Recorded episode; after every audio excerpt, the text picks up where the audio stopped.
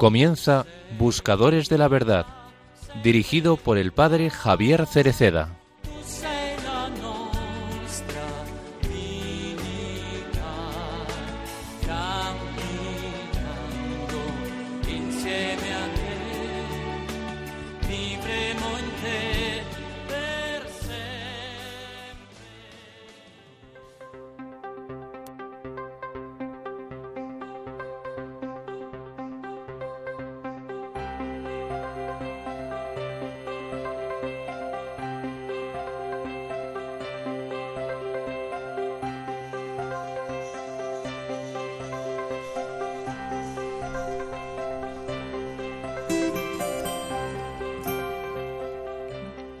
El pasaje del Evangelio de Lucas de la liturgia de este domingo, un hombre le pregunta a Jesús, ¿son pocos los que se salvan?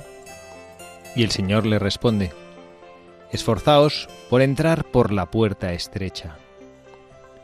La puerta estrecha es una imagen que podría asustarnos, como si la salvación fuera destinada solo a pocos elegidos o a los perfectos. Pero esto contradice lo que Jesús nos ha enseñado en muchas ocasiones. De hecho, poco más adelante, Él afirma, y vendrán de oriente y occidente, del norte y del sur, y se pondrán a la mesa en el reino de Dios. Por lo tanto, esta puerta es estrecha, pero está abierta a todos. No hay que olvidar esto, a todos. La puerta está abierta a todos. Para entenderlo mejor, hay que preguntarse qué es esta puerta estrecha. Jesús extrae la imagen de la vida de esa época y probablemente se refiere a que cuando llegaba el atardecer, las puertas de la ciudad se cerraban y solo quedaba abierta una, más pequeña y más estrecha. Para regresar a casa se podía pasar únicamente por ahí. Pensemos, pues, en cuando Jesús dice Yo soy la puerta. Si uno entra por mí, estará a salvo, nos quiere decir que para entrar en la vida de Dios, en la salvación, hay que pasar a través de Él, no de otro, acogerlo a Él y a su palabra. Así como para entrar en la ciudad había que medirse con la única puerta estrecha que permanecía abierta, del mismo modo, la vida del cristiano es una vida a medida de Cristo, fundada y moldeada en Él. Esto significa que la vara de medir es Jesús y su Evangelio, no lo que pensamos nosotros, sino lo que nos dice Él.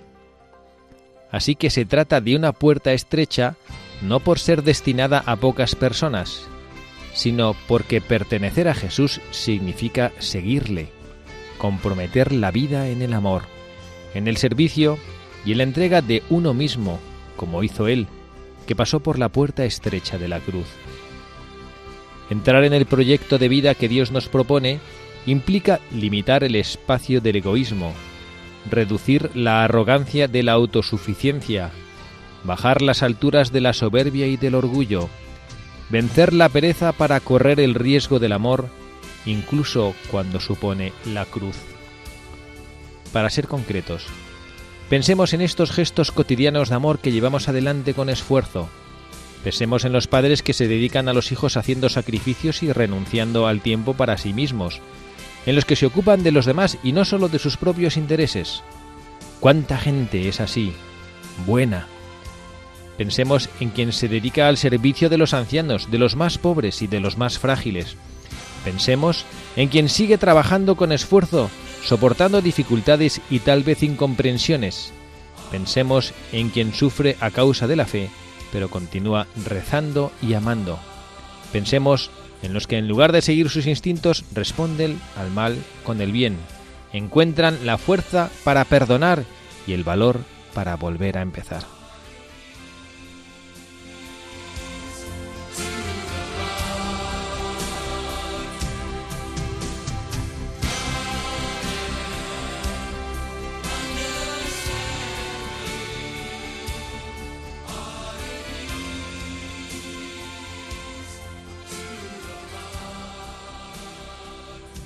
Muy buenas tardes, queridos amigos, queridos buscadores de la verdad. En esta tarde de agosto Estamos a 27 de agosto aquí en Madrid, soportando los calores que el verano todavía nos deja. Estamos aquí en la Casa de María, en Radio María, quien les habla, el Padre Javier Cereceda, en este programa de Buscadores de la Verdad.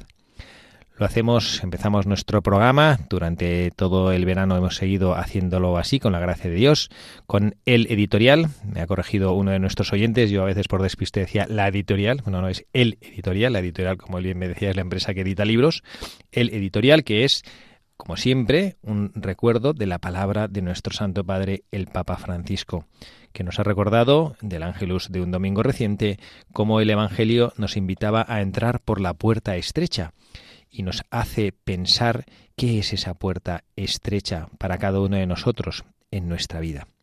Saludos del Padre Javier Cereceda, quien les habla en este programa de Buscadores de la Verdad. Hoy, eh, finales de verano, estoy solo, no tengo la suerte de tener, como siempre, a nuestra compañera Carla Guzmán y a Pablo Delgado, que están con sus obligaciones familiares y no han podido unirse esta tarde al programa. Y con mucho gusto compartiremos juntos esta hora de radio junto a la verdad de nuestro Señor que nos invita a comenzar el año después de este tiempo de verano. ¿Quién habrá tenido ocasión de disfrutar de un tiempo de vacaciones? Algún otro quizá no, alguno al otro quizá está empezando ahora a descansar. Bueno, para todos nosotros un momento de agua fresca para el espíritu en la radio de nuestra Madre, la Santísima Virgen María. Les recuerdo la dirección del programa. Si quieren ponerse en contacto con nosotros para compartir cualquier cosa, nos pueden escribir al correo electrónico buscadores de la verdad arroba radiomaria.es. Repito, buscadores de la verdad arroba radiomaria.es o si quieren escribirnos una carta por correo ordinario pueden hacerlo a Paseo de Lanceros 2 28024 Madrid, basta con que pongan para el programa Buscadores de la Verdad. Como les decía, estamos recordando en el editorial que el Papa Francisco nos ha regalado en este día esta reflexión sobre cómo tenemos que hacer para entrar por la puerta estrecha. El Papa recordaba que esa puerta estrecha es la puerta que en algunas ciudades habría cuando en aquel tiempo que había ciudades estaban amuralladas, protegidas, con puertas de entrada y que quedaría una puerta pequeña por la cual se pudiera entrar para los que llegaban rezagados por la noche. Y también yo recuerdo haber leído recientemente o alguna otra interpretación cuando Jesucristo dice que yo soy la puerta, cuando también él está hablando de que es el buen pastor. Y recordaba cómo en aquel tiempo, en el tiempo del Señor, en Tierra Santa, los pastores cuando salían a cuidar los rebaños no solo cuidaban el propio, muchas veces eran pastores que cuidaban rebaños de varios propietarios, cuando estaban un poco lejos, porque tenían que alejarse del pueblo buscando pastos, porque los pastos se consumían, ya llegó un momento que estaban agotados y tenían que irse cada vez más lejos y a veces tenían que dormir fuera de las ciudades, de los pueblos donde estaban, y reunían a las ovejas en un aprisco, un aprisco es como una especie de cerca de piedra, en, el cual pudieran estar protegidas de las, pues de las fieras que acechaban contra el rebaño y que tenían también una puerta, una puerta estrecha por el cual pasaban las ovejas para entrar o para salir de una en una. Y eran puertas eran, eh, que no tenían eh, propiamente, pues el, espacios que no tenían propiamente una puerta.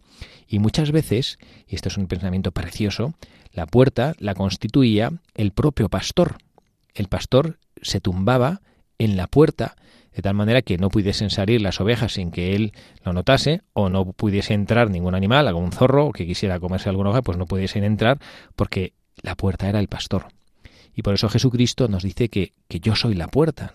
No es una cosa simbólica como si fuera una cosa inmaterial a través de la cual nosotros tenemos que pasar, sino que realmente Él es la puerta que nos deja entrar a ese reino precioso de su Padre. Y es una puerta que, que no es fácil, que no es fácil cruzar. Es una puerta que, a la que se llega por un camino estrecho. Nos lo dice también la palabra del Señor. Un camino estrecho que está abierto a todo el mundo, pero que es estrecho y es difícil. Y el Papa nos recordaba de una manera hermosa, y, es lo que vamos a hacer en este día, los buscadores de la verdad, reflexionar junto a una persona que ha, que ha sabido caminar por ese camino estrecho y ha sabido cruzar por esa puerta estrecha en la que está el Señor para franquearnos el paso en el servicio y en la entrega. Decía el Papa en el editorial que hemos leído que una puerta estrecha no lo es porque está destinada a pocas personas, sino porque pertenecer a Jesús significa comprometer la vida en el amor. en el servicio y en la entrega de uno mismo. Y esto es lo que queremos reflexionar hoy, que pues pensamos, al menos pienso yo, a mí sí me ha tocado esa suerte de tener unos días de descanso con mi comunidad religiosa, unos días gozosos de oración, de vacación, me encanta la montaña, pasear por la montaña, contemplar la obra de Dios en la naturaleza y volver a la vida cotidiana, a la vida ordinaria, que es preciosa. No es qué rollo, ahora se nos ha se nos han acabado las vacaciones. No creo que ese sea el pensamiento. El pensamiento más bien es el regalo de volver a la vida ordinaria, donde suceden las cosas maravillosas. La vida ordinaria que es el espacio en el cual nosotros podemos amar y somos amados. Hay momentos extraordinarios que por eso son así, extraordinarios, fuera de lo ordinario, como las vacaciones, las fiestas, está fenomenal, las necesitamos, nos ayudan muchísimo, pero nos ayudan también para volver, porque si fueran siempre ya no serían extraordinarios, sería lo ordinario sería la fiesta del descanso y bueno, pues a lo mejor no nos ayudaría tanto estar permanentemente de fiesta y descanso, quién sabe.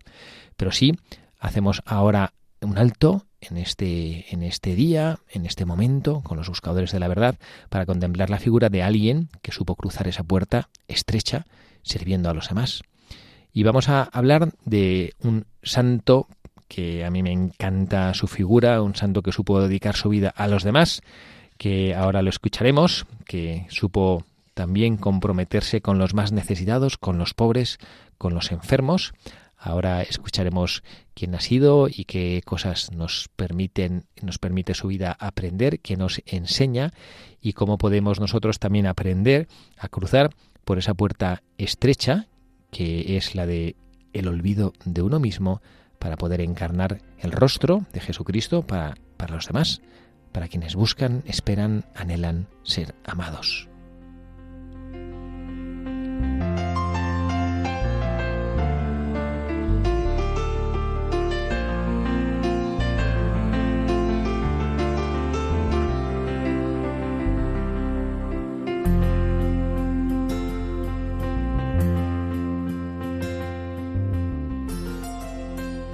San Camilo de Lelis.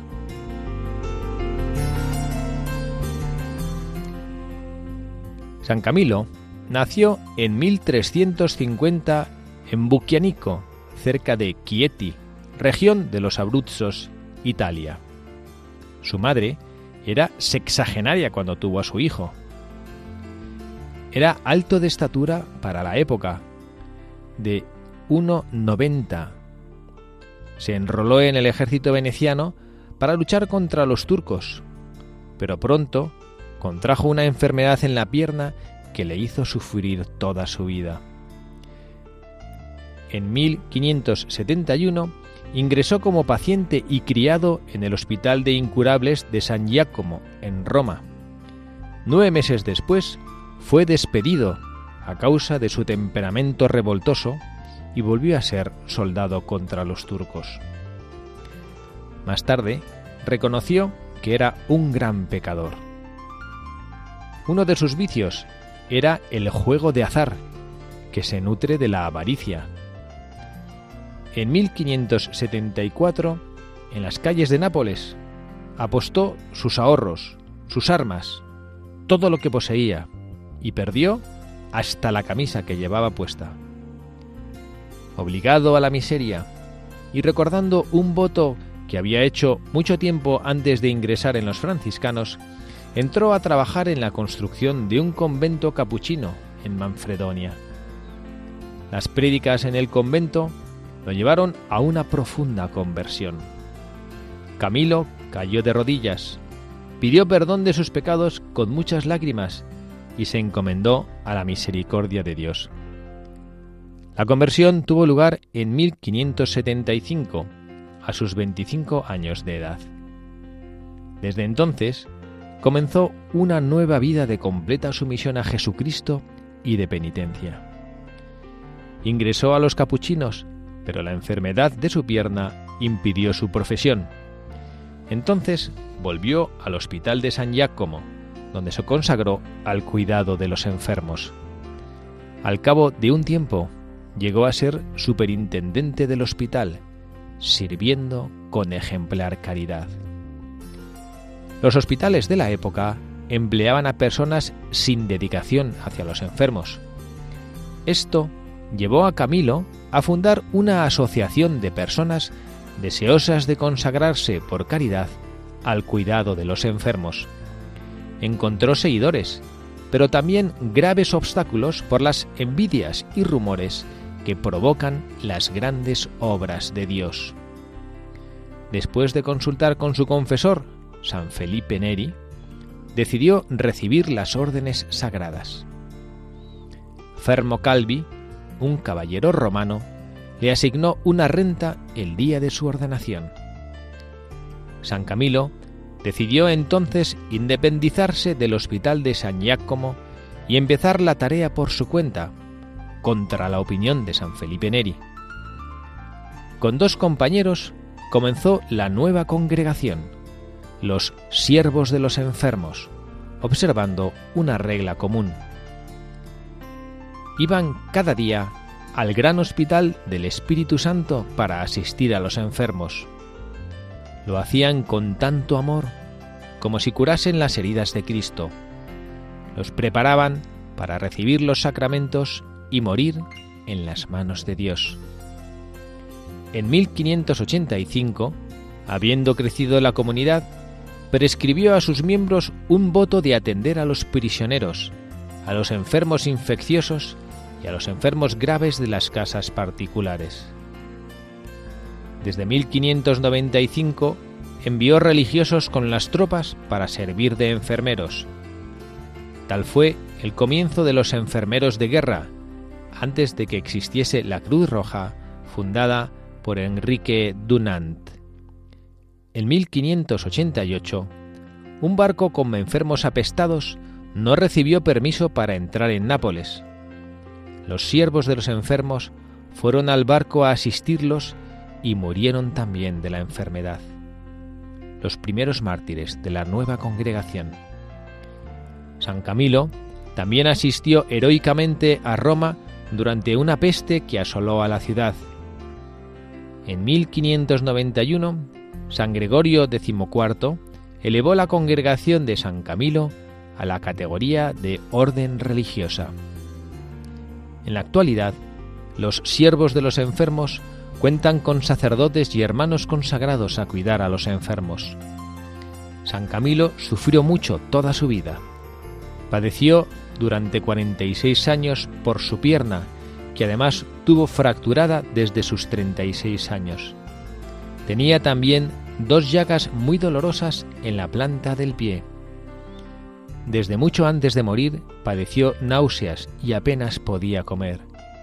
Sin embargo, en vez de buscar el cuidado de sus hermanos, los enviaba a servir a otros enfermos. San Camilo introdujo la práctica de cerciorarse que los enfermos estuviesen muertos antes de enterrarlos, que las oraciones continuasen al menos un cuarto de hora después de la muerte aparente. Fundó 15 casas religiosas y ocho hospitales tenía el don de profecía, realizaba milagros, además de otras muchas gracias extraordinarias. En 1607, San Camilo renunció a la dirección de su orden, pero asistió al capítulo de su orden en 1613. Murió el 14 de julio de 1614, a los 64 años de edad. Fue canonizado en 1746 el Papa León XIII le proclamó patrono de los enfermos junto con San Juan de Dios. Pío XI lo nombró patrono de los enfermos y de sus asociaciones.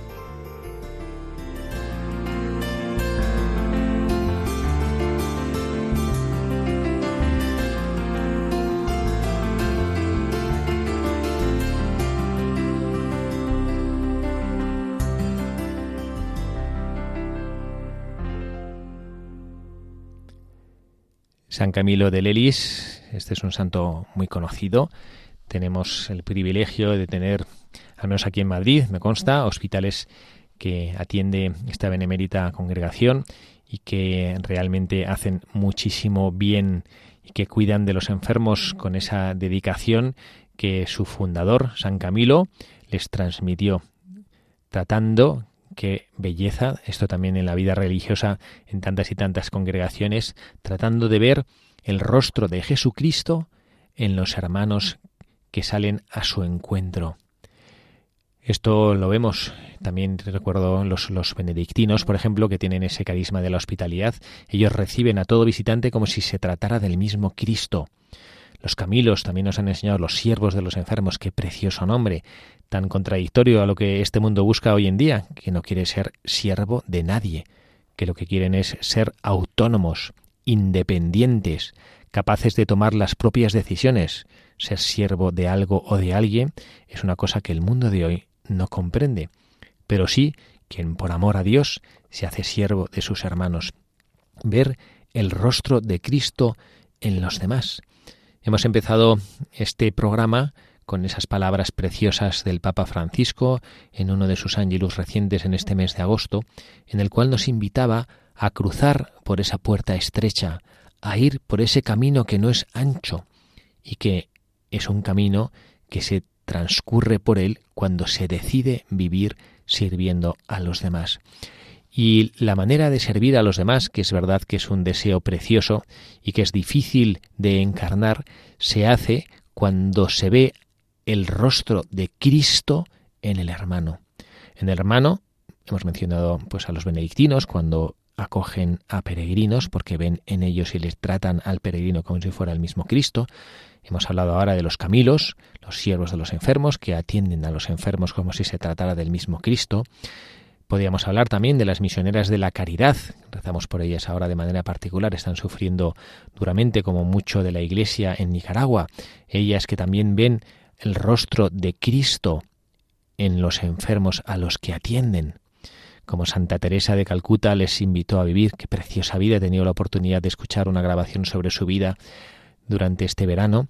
Qué hermosura de mujer que supo escuchar a Dios y que también quiso poner en el centro de su corazón el atender a Cristo en los cuerpos enfermos de sus hermanos los hombres olvidados, los más pobres de entre los pobres, y tantas y tantas otras personas, familias religiosas, almas consagradas, almas buenas, aunque no se hayan consagrado por una profesión de unos votos al servicio a sus hermanos, y que lo que hacen es elegir ese camino estrecho en el servicio a los demás.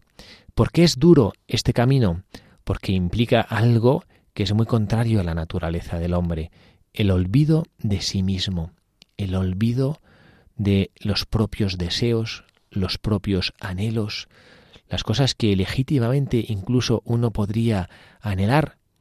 Esto cuando uno se olvida de sí mismo por servir a los demás es la dureza y a la vez la recompensa que recibe. Y vamos a tratar, como siempre hacemos cuando, cuando tomamos estos ejemplos, San Camilo, sus hijos espirituales y las personas que deciden servir a los demás, ¿qué podemos aprender y cómo nosotros podemos aplicar ahora que estamos ya a punto de comenzar un año? Los niños ya estarán volviendo de sus vacaciones, algunos a casa, ya estarán, empiezan, como dicen los centros comerciales donde venden cosas, la vuelta al cole, hay que comprar lo que nos falte, la mochila, el cuaderno, el estuche para los bolígrafos, las gomas de borrar, pues es verdad, hay que volver al cole, hay que volver a la vida ordinaria. ¿Cómo nosotros podemos hacer para volver a la vida ordinaria, pero no de una manera igual? ¿Cómo podemos hacer nosotros para volver a la vida ordinaria habiendo aprendido algo o teniendo un anhelo distinto, nuevo, para que la vida que nos es dada sea cada vez mejor. El ejemplo de San Camilo nos puede iluminar con lo que él vivió en su vida. ¿Qué enseñanzas podemos extraer de cómo supo vivir este hombre su servicio, su consagración, su vocación de servicio a sus hermanos los hombres? Bueno, pues tenemos distintas eh, enseñanzas que, que nos deja su vida. Por ejemplo, que él buscaba en todo el descubrimiento de Dios. Don Camilo, Don Camilo no, Don Camilo es un personaje de ficción de Giovanni Guareschi, me ha salido solo porque yo soy un profundo admirador de este escritor Guareschi, que lo que transmite también, además para los sacerdotes, creo que nos hace mucho bien porque transmite una espiritualidad sacerdotal preciosa, no Don Camilo, Camilo, San Camilo de Lelis, él había sido bautizado y formado cristianamente, de manera especial por su madre, pero él vivía como si Dios no existiera. Dios era un recuerdo de su infancia y del catecismo que había aprendido de memoria cuando era pequeño. Esto nos suena, ¿verdad? ¿Cuántos de nosotros experimentamos a nuestro alrededor que hay personas abundantes que viven de esta manera, que viven como si Dios no existiera? Algunos han tenido la mala suerte de no haber oído nunca hablar de Él, mala suerte que a lo mejor se convierte en buena cuando de pronto se encuentran de golpe con el Señor. Otros sí lo escucharon, pero jamás lo conocieron, como este hijo mayor del pasaje del hijo pródigo, del Padre de la Misericordia, este hijo que había vivido siempre en la casa de su padre, pero que nunca había sido capaz de descubrir el verdadero amor de su padre. Camilo de Lelis vivía de esta manera, como si Dios no existiera. Y él tuvo, como tantos otros, no solo los santos, también bueno, los santos también de andar por casa, los que tenemos a nuestro alrededor, los que nos encontramos cuando vamos en el metro o estamos en la parada de autobús. También hay los santos de cada día que de pronto hay un momento en el cual entramos dentro de nosotros mismos, como también hizo el Hijo pródigo, entra dentro de ti mismo y descubre que en su vida no hay un verdadero sentido. Descubre que está orientando su manera de vivir y eso le va a abocar hacia el fracaso. Y ahí, reflexionando sobre la miseria de la propia vida, encuentra una inmensa luz interior y descubre a Dios. Inicia una intensa relación personal con Él. Qué belleza y qué, buen, qué buena intención para rezar, para pedir por las personas que tenemos a nuestro alrededor que no logran encontrarse con el Señor. Pedimos muchas veces por la conversión de los pecadores, por las personas. Yo les invito a los buscadores de la verdad a que recen por esta intención. Cuando tenemos en casa alguna persona que vemos que está un poco lejana, que no acaba de encontrarse bien en su vida, que no acaba de acoger a Dios como el que puede responder a todos sus interrogantes, a todas sus dudas, pidamos por esto, que esta sea nuestra intención que tenga un encuentro con el amor misericordioso de Dios. ¿Cuántas personas necesitan esto? ¿Cuántas personas vagan por el mundo sin haber hecho este encuentro? Incluso también algunos de nosotros, cristianos que procuramos vivir nuestra fe, nos falta haber hecho un encuentro personal con la belleza de la misericordia de Dios. Vamos a pedir esto, los buscadores de la verdad, por las personas que nosotros sabemos que lo necesitan. Esto es lo que hizo San Camilo en su vida, después de dar muchos tumbos, después de dejarse llevar por ese vicio que tenía por el juego, por las apuestas y haber perdido todo lo que tenía materialmente. Nos dice su biógrafo, perdió hasta la camisa esto que lo utilizamos nosotros como una expresión figurada cuando a uno le ha ido mal y ha perdido muchas cosas, está perdido hasta la camisa. Bueno, pues San Camilo literalmente perdió hasta su camisa y desnudo se quedó por ahí por las calles y tuvo que empezar y recomenzar de nuevo su vida. Cuando ya había tocado fondo, encuentra que Dios nuestro Señor estaba a las puertas de su vida, esperándole. Y entonces es ahí cuando él descubriendo quién es Dios y quién es él, pobre Camilo, es cuando se pone de rodillas delante del Señor, figuradamente con su vida o también eh, literalmente delante de él, y le da las gracias por haberle esperado durante tanto tiempo. Le pide perdón y descubre en Jesucristo el verdadero sentido de su vida y le pide aceptar la consagración de su vida le pide poder dedicar todo lo que le queda de tiempo para amarle a Él, para encontrarse con Él, para servirle a Él. Y bueno, pues esta es, este es el mensaje de lo que nosotros hoy podemos también aplicar a nuestra vida, que a veces pensamos que nos lo sabemos todo, mm, mal pensamiento, que a veces pensamos que no necesitamos más la conversión de nuestra vida, mm, mal pensamiento también. Todos nosotros necesitamos redescubrir a Dios en cada momento de nuestra vida. Es una presunción creer que vivimos como Dios espera de nosotros. Y hay que descubrir a Dios. Esto no es una cosa que se hace de una vez para siempre. Esto es una cosa que se hace cuando uno decide vivir la vida como un estilo de vida en búsqueda del Señor. de este Señor que nos ama profundamente, que nos mira. Yo acabo de mm, tener recibir una estampa de un sacerdote hermano mío de la de congregación que me ha traído una estampa de la Virgen María que decía si supieras cuánto te amo llorarías de la emoción si supieras cuánto te amo y nosotros podríamos también pensar no si nosotros supiéramos cómo nos ama el Señor si por un segundo fuéramos capaces de percibir esa mirada del Señor sobre nuestras vidas, ¿cómo seríamos? Bueno, vamos a pensarlo, a rezarlo, vamos a escuchar en esta canción que, precisamente habla de esto, si fuéramos nosotros capaces de, de descubrir la mirada del Señor sobre nuestra vida, a ver cómo sería. Cuando duermes cierras los ojos, yo ahí sigo. Se me cae la baba, imposible no mirar. No quiero dejar de hacerlo, no lo intentes imaginar. Si por un segundo vieras cómo te escucho, cada ruido, cada palabra y cuando no hablas mucho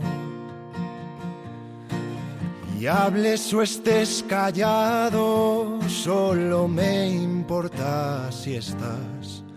En mi amor cabe el silencio, cabe hablar y mucho más. Reviento de amor, estoy temblando de gozo, de cómo con la mirada Estás aquí y no estás solo.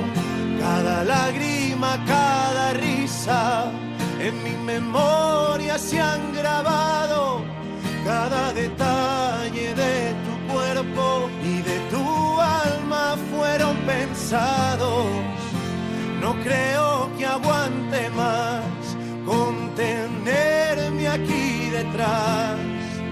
Quiero entrar a hacerte mío curar tu herida si me la das. Si por un segundo vieras cómo te miro, no querrías ver nada más.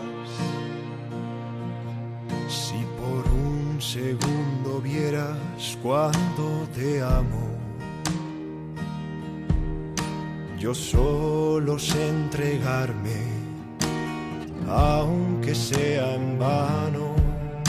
Y tiemblo al imaginar cuando llegues al cielo, costará respirar en el abrazo que nos daremos.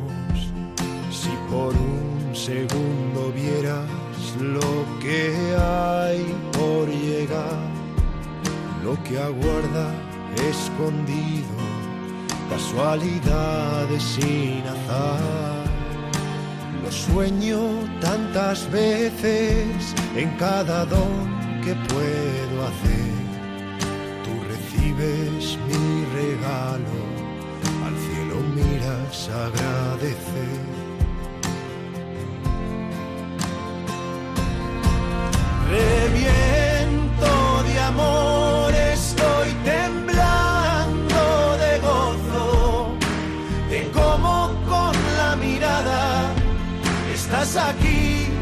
Estás solo.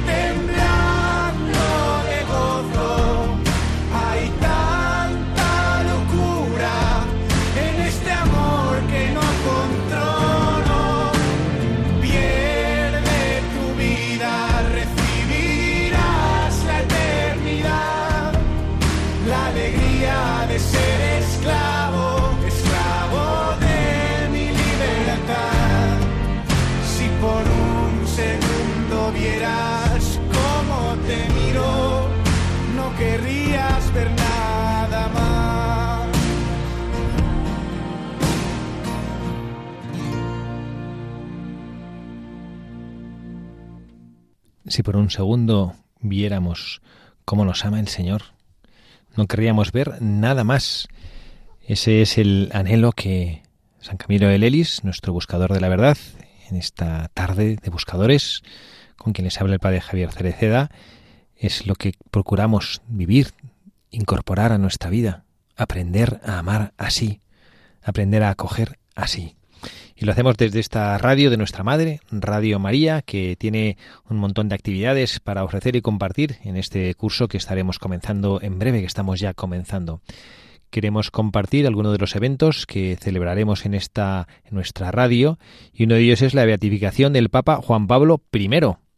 El Papa Juan Pablo I que tuvo un pontificado que duró 33 días. Será beatificado el 4 de septiembre de este año 2022 durante la Santa Misa que se celebrará en la Basílica de San Pedro de Roma a las diez y media de la mañana, hora peninsular.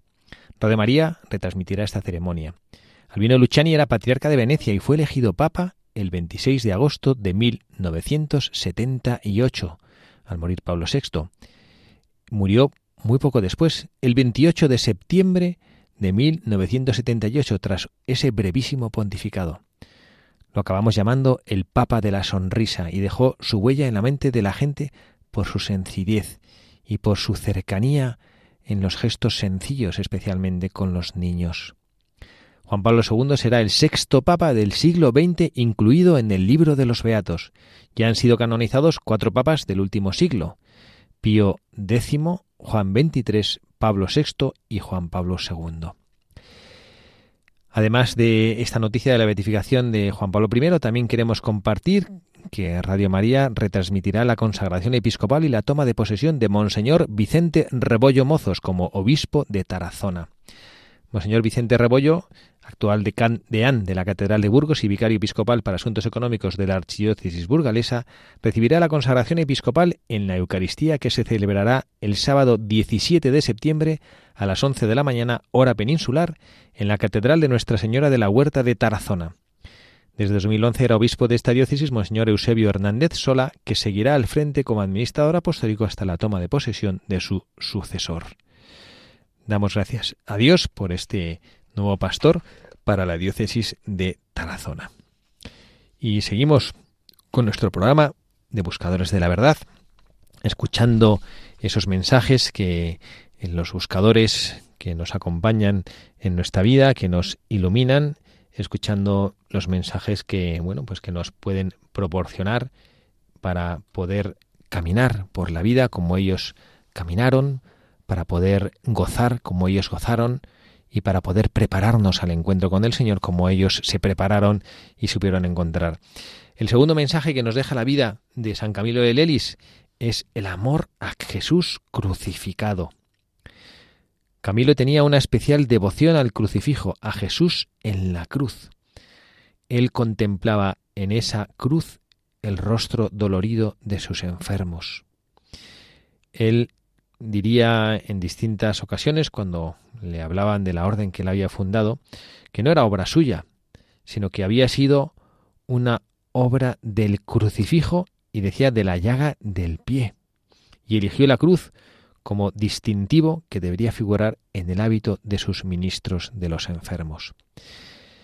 Qué contradicción para este mundo y qué hermosura para los cristianos saber que en esa cruz que San Camilo escogió como muestra de su entrega, de su consagración a Dios, de la razón de ser de su instituto, está la fuerza para llevar adelante algo tan hermoso y tan duro como es atender a los enfermos, que no es nada fácil. Seguro que muchos de los que nos escuchan lo saben.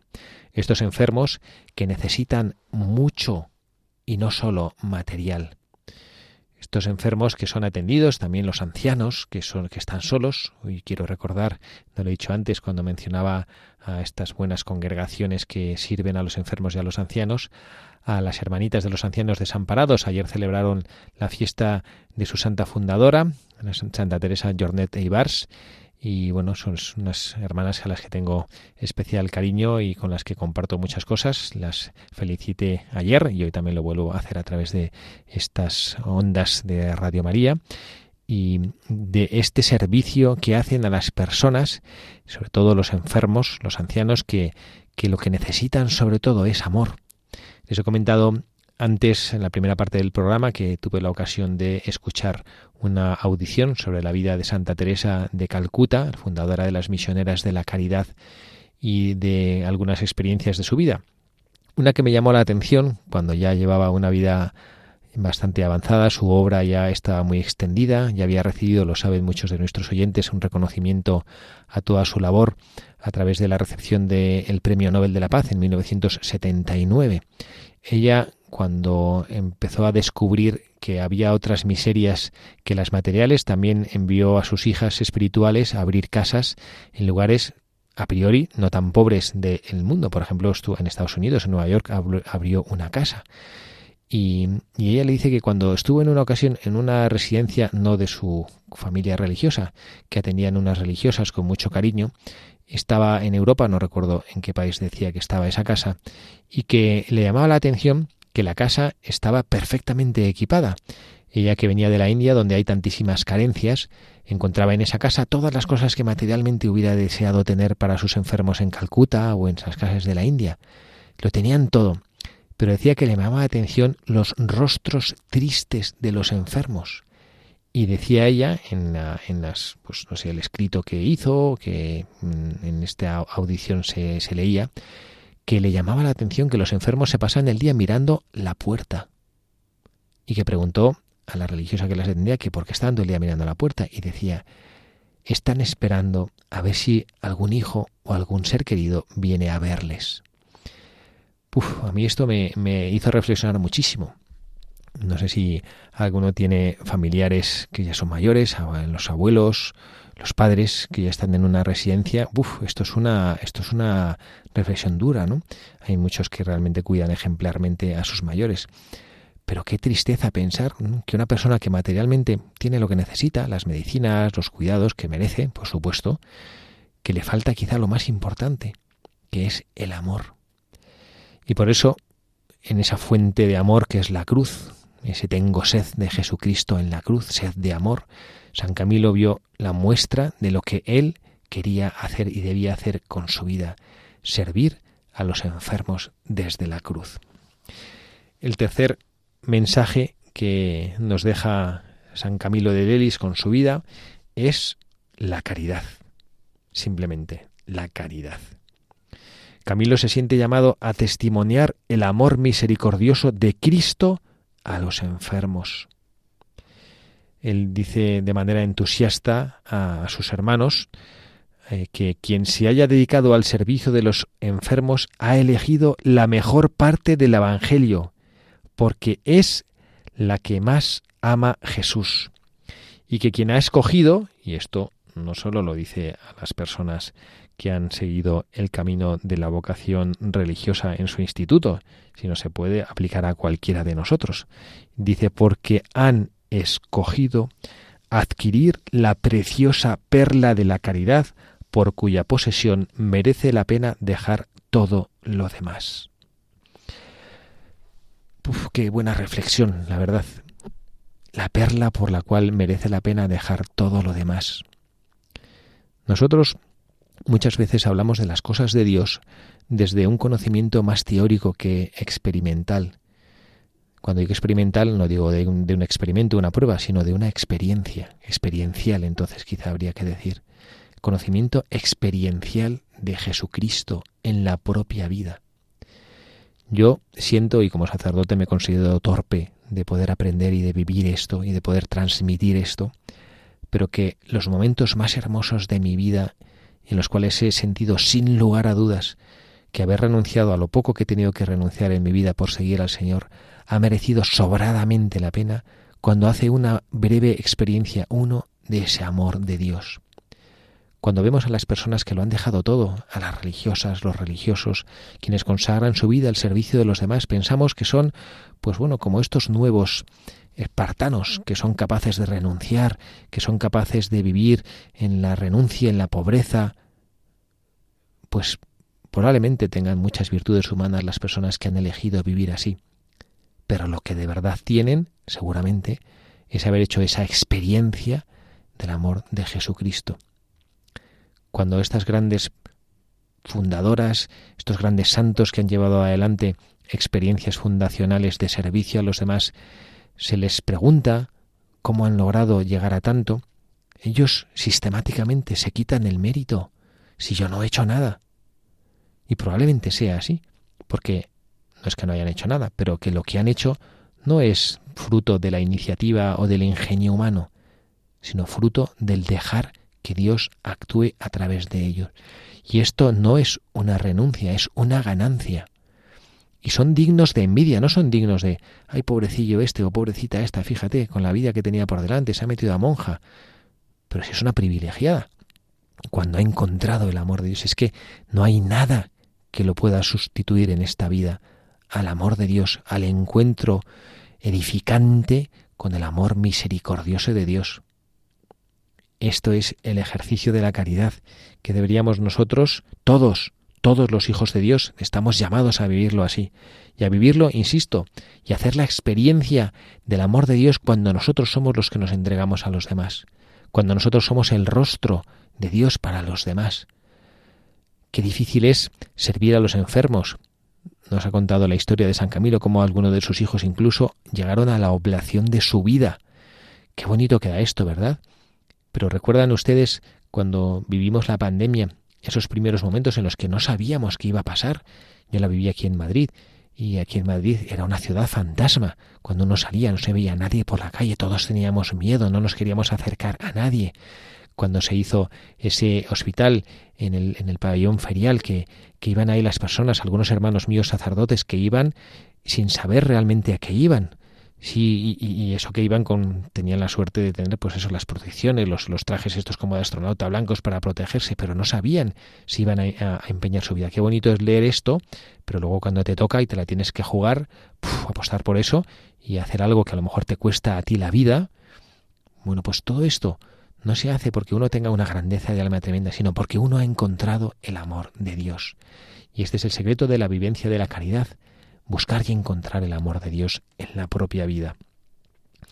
Hay un cuarto mensaje que todavía quería compartir con nuestros oyentes, nuestros buscadores de la verdad del día de hoy, y es ver a Jesús en el enfermo.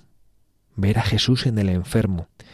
Dicen sus hijos espirituales, los que conocieron a San Camilo, que cuando él acababa de celebrar la Santa Misa, él continuaba la adoración, se había estado junto al Cristo en la Eucaristía, junto al lecho de los enfermos él estaba gozoso, a veces abstraído, a veces casi hasta en éxtasis al cuidar a los enfermos, porque él era capaz de ver a Jesucristo en el rostro de esos enfermos.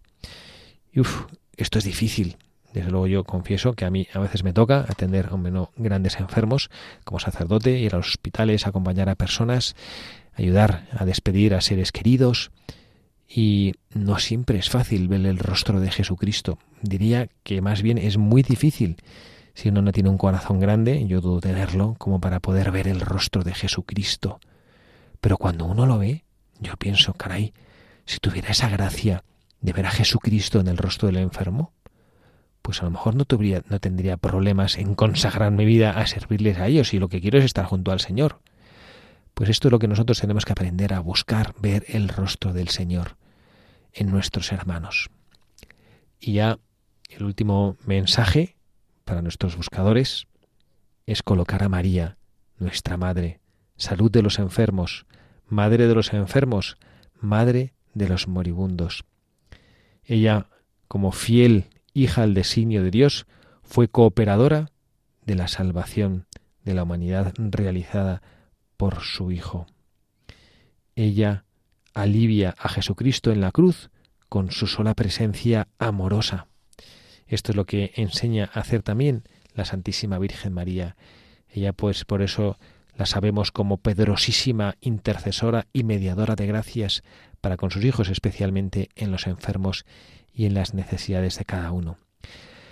Queridos buscadores de la verdad, el Padre Javier Cereceda, quien les habla, les agradece haber estado allí esta tarde con nosotros en la radio de María, en la radio de nuestra Madre, gozando de ver a personas que han sabido encontrarse con Dios y que nos guían en este camino de la vivencia del amor misericordioso. Que Él, que el Señor nos conceda el don incomparable de encontrar esa misericordia en nuestra vida. Y esto se hace caminando por la senda estrecha, entrando por la puerta estrecha, que implica olvidarnos un poco de nosotros mismos, servir a los demás. Gracias por estar ahí, que Dios les bendiga.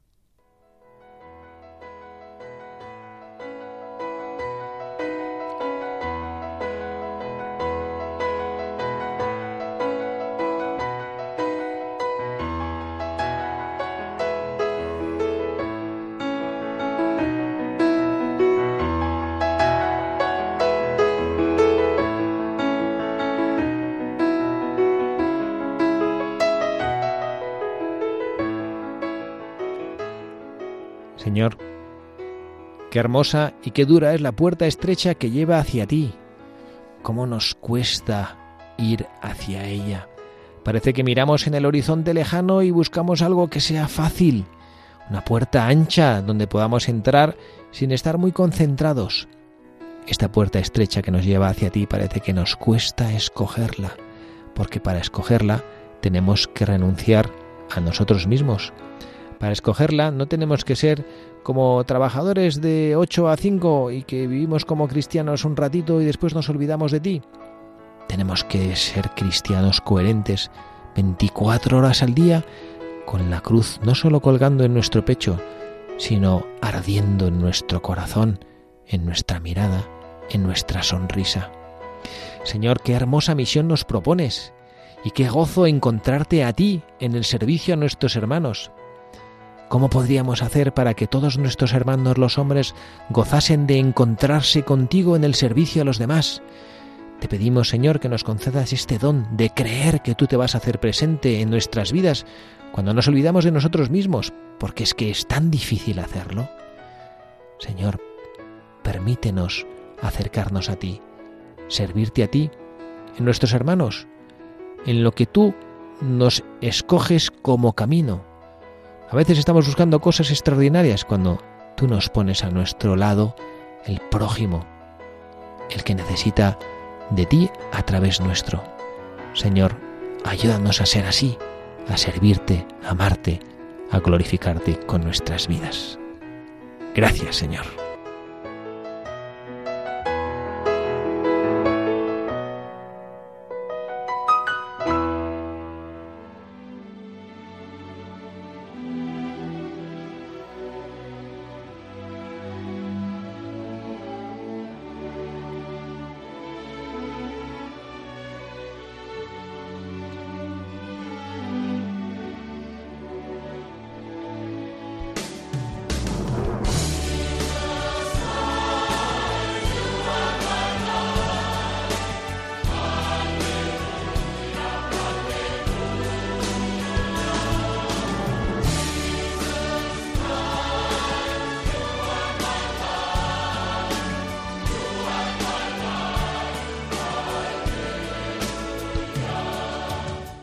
Y así termina Buscadores de la Verdad con el padre Javier Cereceda.